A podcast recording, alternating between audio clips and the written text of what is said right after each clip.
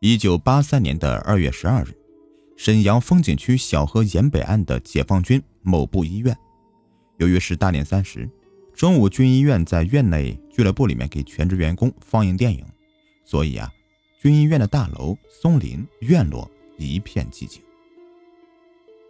就在这个时候，两个青年人悄悄地走进军医院的大门，推着自行车的小个子走在前面，一身的空军打扮。戴个口罩的大个子跟在其后十几米，他们奔军医院的小卖部走去。恰巧此时，军医院的寄养助理员吴永春，因打算趁着空闲时间回家去取为战友买的凤凰烟，发现了这两个可疑的人。吴永春见这两人十分陌生，正感纳闷之际，军医院政治部的副主任周化民迎面走来。吴永春马上向他汇报这个情况。周化民听了吴永春的汇报，立刻警觉起来，问：“那两人在哪儿？”吴永春看到那个大个子青年站在俱乐部门前，刚才穿的黄色军装上衣已经换成了蓝上衣了。那耸着的肩膀和插在裤兜里的手，以及不合身的短小上衣，使他看起来十分可疑。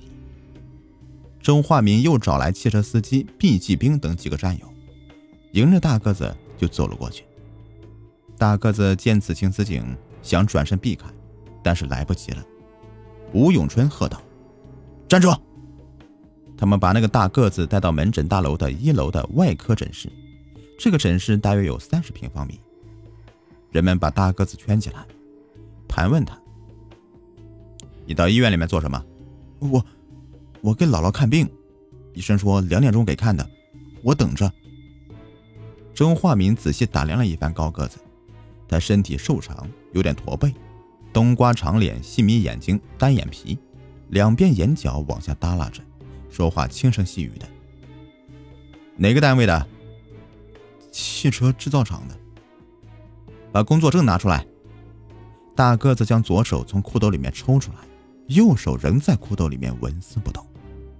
他慢慢的掏出一个保密厂的入厂通行证，把它交给周华民。通行证上没有工厂名字，只有姓名、年龄、职务、车间等栏目。上面写着：“王宗伟，二十六岁，工人，六车间。”吴永春突然想起失踪的那个小个子，便转身走出大楼，钻进停放在俱乐部门前的一辆吉普车里，透过车窗扫视着大院。不一会儿。迎面来了一个身着空军服装的骑车人，红帽徽、红领章。吴永春以为他是内部人，没有引起注意。奇怪的是，这个人竟然在院子里面绕起圈子，并且一个劲儿的左探右望。是那个换了上衣的小子。吴永春立即从车里面窜出来，一下子将小个子拦腰抱住。这突然袭击吓得小个子将自行车摔倒在地上。挣扎的叫道：“你干什么？你干什么？我干什么？你是干什么的？”小个子故意镇静的说道：“我是医院的。”吴永春低头看到小个子手拎的是黑提兜，里面露出整装的凤凰烟和一个钳子棒，立刻想到这个小子可能是偷了小卖部了。恰好军医院的领导员刘福山走进大门，于是连同赶来的炊事员老王。一起将小个子拽到门诊大楼。进了大门，一阵的吵吵嚷嚷，惊动了在诊室外的盘问大个子的人们。大家蜂拥而出，都奔小个子过来了。大个子也趁机溜到门口，一直看着人们把小个子推到外科诊室隔壁的住院处办公室里。这时候，周化民把愣在门口的大个子推回外诊室，房间里只剩下周化民和大个子两个人了。此时，医生孙维金、司机毕继兵、助理卢文成和工人李作周等都闻讯赶过来。刘福山将小个子用曲别针临时别在领子上的领章拽下来，再把拎包打开，往桌子上面一倒。除了三条凤凰牌香烟之外，还有一把钳子，还有一千多元现金、三十包味素以及做爱用的锥子等。小卖部的人员赶过来确认，这些钱和物品都是从小卖部里面偷出来的。刘福山表示搜身。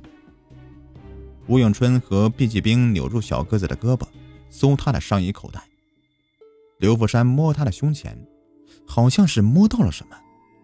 吴永春见刘福山的脸色骤变，这时候小个子突然全身颤抖，发出野兽般的嗷嗷声。此时，从外诊室里面突然传出砰砰几声枪响，住院处理的人一愣。卢文成快步走出住院部，想要看个究竟。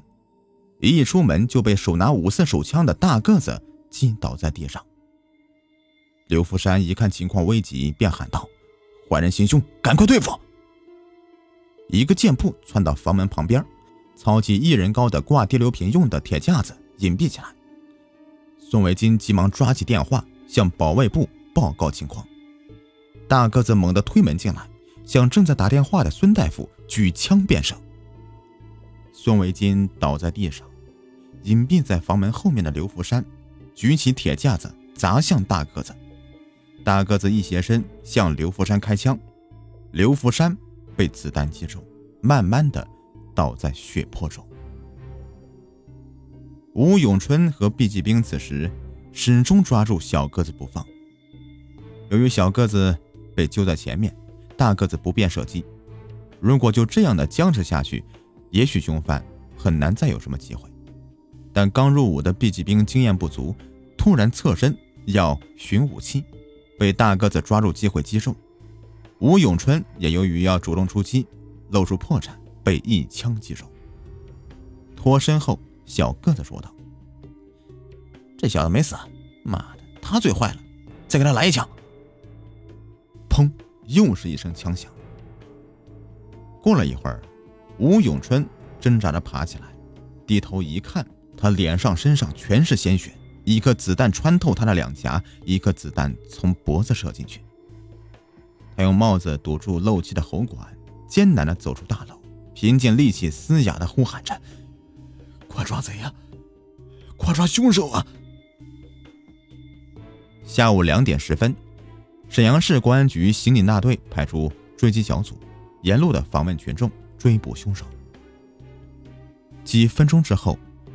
辽宁省公安厅和沈阳市公安局的领导也都赶赴现场，公安人员立即对现场进行勘查，从两个房间和走廊里共发现了十三枚五四手枪的弹壳。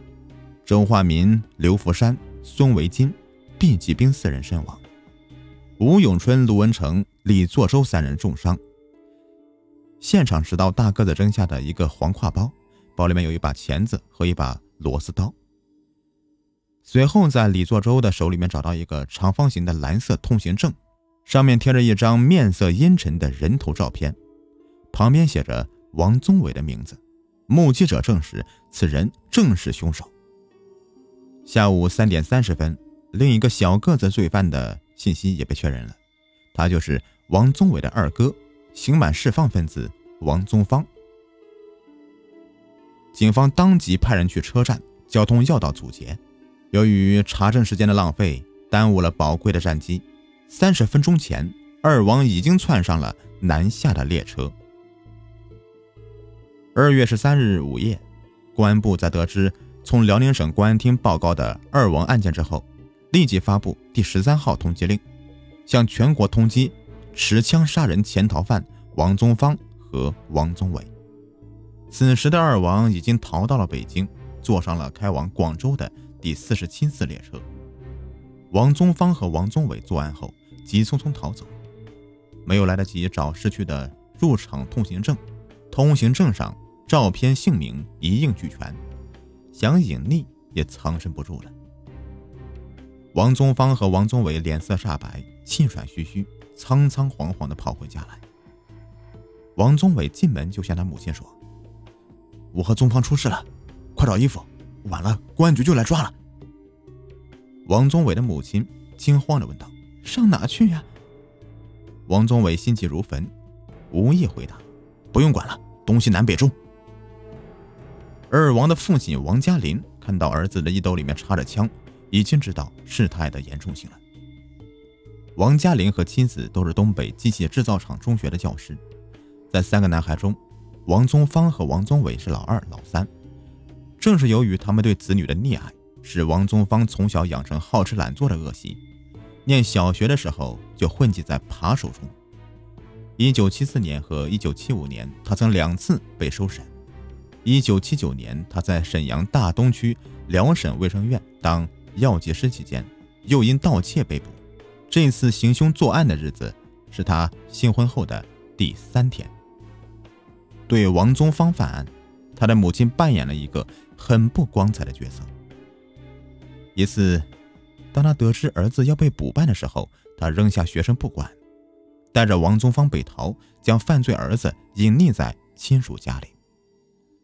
儿子被缉拿归案后，这位人民教师也被公安部刑事拘留了。老三王宗伟，一九七六年十二月参加中国人民解放军，一九八零年复员，同年八月份，分配到了东北机器制造厂的六车间当工人。在场工作两年多，他举止文雅，说话和气。没想到有这样的案子，居然会有他一份。难怪发案那天，公安局找到六车间的党支部书记，提到王宗伟是杀人重大嫌疑犯的时候，他愣住了。其实，王宗伟除去品质与王宗芳同样恶劣之外，他比老二胆子更大，心更狠，更狡猾。一九七六年初。冬天的时候，沈阳市大北监狱某驻军值班室的三支手枪被盗，盗枪者就是王宗芳和王宗伟。那年侦查盗枪者时，最大的怀疑对象就是窜进监狱值班室的院子里的一高一矮的穿棉袄的两个青年人。文字材料中记载下了体貌特征，就是今日的二王。可见王宗伟在参军以前就是盗窃枪支的重大罪犯。他在部队三年多，以打篮球为掩护，偷偷藏匿了大量的子弹。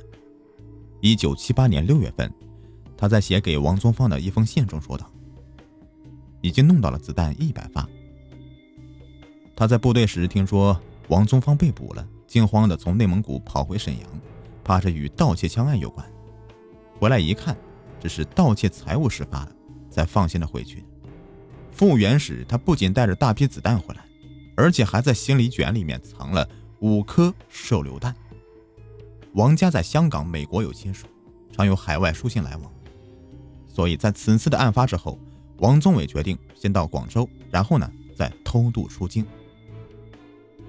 二月十五日晚上九点左右，第四十七次列车驶入湖南省衡阳市以南四十公里的西里坪地区。由于正值春节，为了严防有人将鞭炮带到列车上面去。乘务员开始检查旅客们的包裹。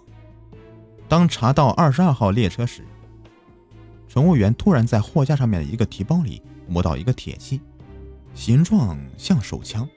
他立即将乘警找来，同乘警共同检查时，果然从包里面搜出一支五四式手枪。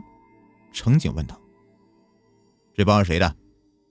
靠车窗坐着一个大个子旅客，起身回应道：“我们的。”乘警指着手枪问道：“把枪证拿出来。”大个子一面悄悄地将右手伸进裤兜里，一面招呼与他斜对面坐的一个小个子：“，人家要看你枪证呢。”小个子从梦中惊醒后一愣，在这紧张时刻，突然“砰”的一声枪响，大个子右手在裤兜里面扣动扳机，对着乘警就射过去，子弹射中乘警的耳朵，霎时间车厢里面是一阵混乱。